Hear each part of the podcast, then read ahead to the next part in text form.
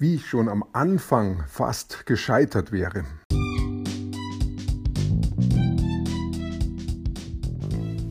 Mein Name ist Peter Martini. Ich bin seit mehr als 30 Jahren selbstständig, die meiste Zeit davon als Techniker. Zukünftig will ich mein Einkommen mit Online-Marketing verdienen. Ich habe viel Geld und Zeit in mich investiert und ich habe schon etliche Erfahrungen gesammelt. Ob ich es schaffe, meine große Investition wieder herauszuholen? Hier in diesem Podcast spreche ich über meine Schwierigkeiten, meine Learnings, meine Erfolge und meine Misserfolge. Abonniere meinen Podcast, um meine nächsten Schritte zu verfolgen. Ich habe meine Firma 1986 gegründet. Das war noch zu meiner Studienzeit. Das habe ich einfach deshalb gemacht, weil ich da schon etliche Jahre gearbeitet habe, parallel zum Studium. Und da war ich auch schon ein paar Jahre selbstständig unterwegs als Freiberufler und habe dann aus dieser Freiberuflergeschichte auch einen größeren Auftrag bekommen und habe mir dann eben überlegt, okay, jetzt könnte ich eine GmbH gründen, damit das Ganze eben größer wird und auf die nächste Stufe kommt.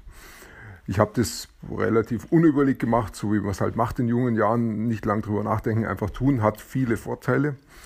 Ähm, da denke ich nicht so lange nach über das Risiko, geht wahrscheinlich auch nur in so jungen Jahren. Auf jeden Fall habe ich es einfach gemacht und hatte dann auch meinen größeren Auftrag. Da ging es darum, ein Medizinprodukt zu entwickeln, wobei das nur ein Teil war, also die Hardware. Um die ging es, um die Hardware für ein Medizinprodukt.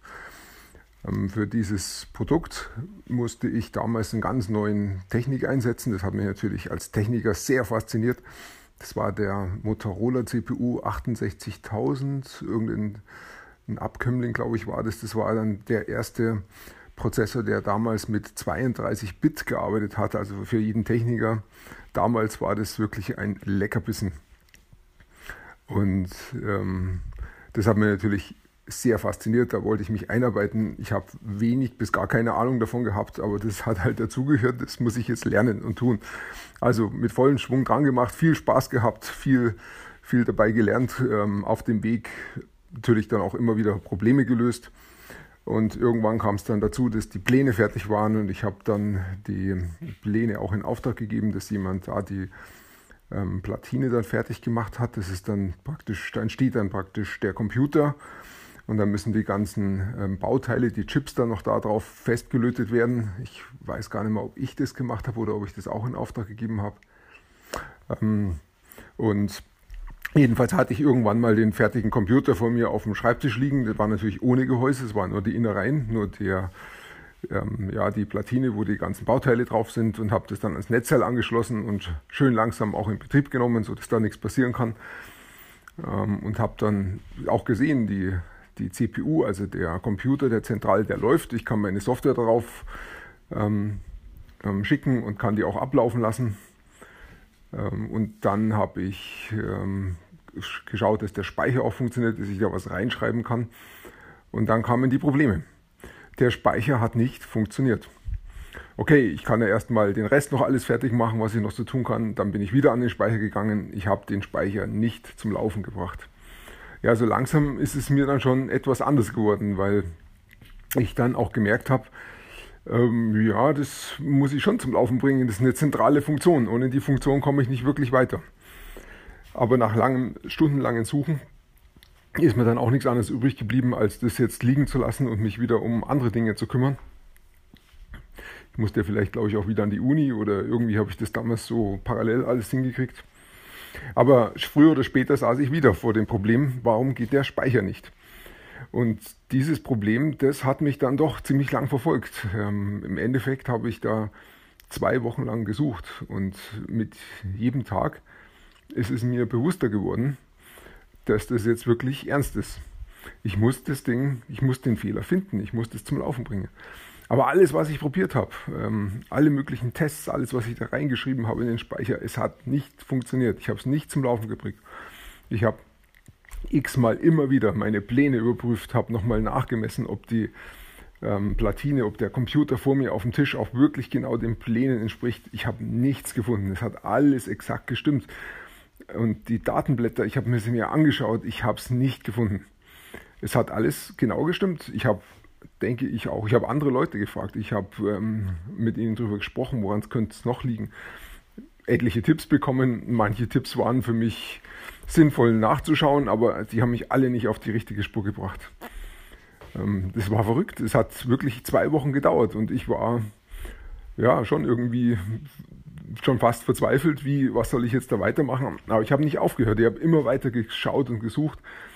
Problem dabei ist natürlich auch, dass ich mich da irgendwo dann auch verrenne und dann immer wieder das Gleiche überprüfe. Irgendwann mal keine neuen Ideen mehr gehabt und immer wieder bloß festgestellt, ja, es ist genau wie geplant, genau wie gedacht, es müsste alles funktionieren. Und dann sehe ich plötzlich den Fehler. Und zwar war bei den Speicherbausteinen damals ähm, eine besondere Art, die ich da hergenommen habe. Das waren damals äh, dynamische REMs.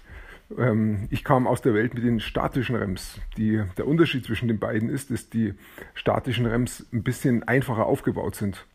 Da wird einfach was eingespeichert und bleibt dann da drin gespeichert. Ähm, solange der, der, Strom dran ist, funktioniert alles wunderbar. Bei den dynamischen REMs geht, der, geht diese Ladung langsam verloren. Das heißt, die müssen immer wieder aufgefrischt werden. Das ist aber auch dynamisch. Und diese Auffrischung macht es ein bisschen schwierig, genau rauszufinden, ob da drin auch wirklich alles funktioniert, weil das halt sehr schnell alles getaktet ist. Und sobald die, der Takt aufhört, sobald ich das anhalte, ist auch der Inhalt weg. Also es ist ein bisschen schwierig, genau rauszufinden, was da drin wirklich passiert. Auf jeden Fall habe ich gesehen, dass der, ähm, dass der Stromanschluss zwischen den S-REMs und den, zwischen den statischen REMs und den dynamischen REMs genau andersrum ist. Die dynamischen REMs sind genau verpolt. Und ich habe in, in meinem jugendlichen Leichtsinn und in meiner Erfahrung genau die gleiche Polung wie bei den statischen REMs drin gehabt, weil da kam ich ja her. Das war ja meine, meine Erfahrung. Also waren die Dinge einfach nur verpolt. Das war die ganze Lösung von dem Problem. Ich habe dann die Verpolung aufgehört. Ich weiß nicht, ob ich die Chips gewechselt habe, wahrscheinlich schon. Ähm, aber danach lief alles. Nach zwei Wochen Arbeit und einem, einem zufälligen Blick an die richtige Stelle hat alles funktioniert. Dieser eine Fehler, der war seit Anfang an drin und den habe ich nicht gesehen, weil ich einfach blind dafür war, weil ich eben aus dieser Welt herkam, wo die Chips genau andersrum gepolt waren. Deshalb konnte ich es irgendwie auch gar nicht sehen. Der Fehler lag vor meiner Nase, der war eigentlich nur ein, einen kleinen Schritt vor meiner Nase, aber ich bin diesen kleinen Schritt nicht gegangen. Das war die Lösung von diesem Problem. Ich denke, in meiner Karriere war das wahrscheinlich die längste Fehlersuchzeit an einem Stück. Ich hatte später schon auch noch mal andere Fehler, da haben wir, glaube ich, länger gesucht und manchmal sogar ein halbes Jahr. Aber das waren dann nicht Fehler, die so zentral waren, die ein komplettes Projekt stillgelegt haben, so wie hier, und das waren Fehler, mit denen konnte man irgendwie, da gab es irgendwie eine Abhilfe, wo man außen rum gehen konnte, was zwar manche Dinge schwieriger gemacht hat, aber wo es dann doch irgendwie noch funktioniert hat. Und das konnte ich mir hier nicht leisten. Hier musste ich den Fehler finden, weil das war ein, ein Schaustopper, also eine, ein Fehler, der wirklich alles beendet hätte. Ja, und solche Fehler kann es geben. Wenn du als selbstständiger Unternehmer unterwegs bist, kann dir sowas passieren dann ist es gut, wenn du dich nicht aus der Ruhe bringen lässt, sondern einfach dran bleibst und hartnäckig suchst, wo liegt der Fehler, weil den, den gibt es, den Fehler. Unter Umständen liegt er direkt vor deiner Nase und ist nur einen ganz kleinen Schritt weit weg von dir. Ähm, ja, bleib dran, versuch solche Dinge zu finden, sei vor allen Dingen dir auch bewusst, dass sowas passieren kann. Das kann dir auch später noch passieren, wenn du Leute im Team hast, auch da habe ich es dann auch wieder erlebt, dass Fehler aufgetreten sind, wo Leute mir gesagt haben, ja, das Ding funktioniert nicht, das geht einfach überhaupt nicht, da ist ein Fehler drin oder da ist gar kein Fehler drin, das funktioniert einfach nicht. Dann eben da auch sagen, nein, es geht nicht, das ist der Fehler, den müssen wir finden, das hat alles seinen Grund.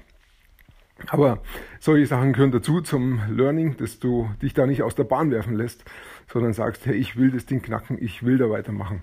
Und damit entwickelt sich dann auch eine gewisse Hartnäckigkeit, die du einfach brauchst, um erfolgreich zu werden. Ja, und das wünsche ich dir, dass du in den richtigen Momenten auch immer die richtige Hartnäckigkeit hast und dann auch wirklich die richtigen Ursachen ganz schnell findest. Ich wünsche dir noch einen schönen Tag und bis bald.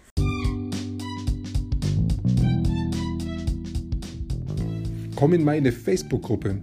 Du findest sie auf Facebook unter Peter Martini Podcast Online Marketing. Klicke dann auf Gruppen, damit Facebook sie auch anzeigt.